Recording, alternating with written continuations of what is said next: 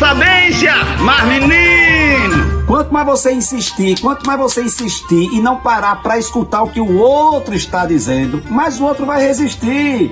Não tem jeito, quanto mais você insiste, mais o outro resiste. Aí às vezes a gente não para para entender o outro, para parar e ver o que é que o outro quer dizer, porque a gente tem dificuldade, sabe de quê?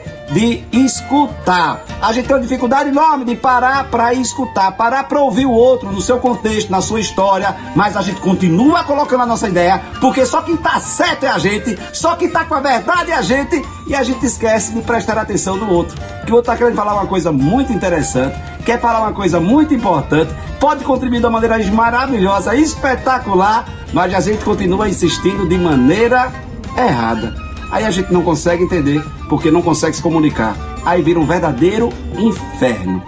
Pare um pouquinho e escute.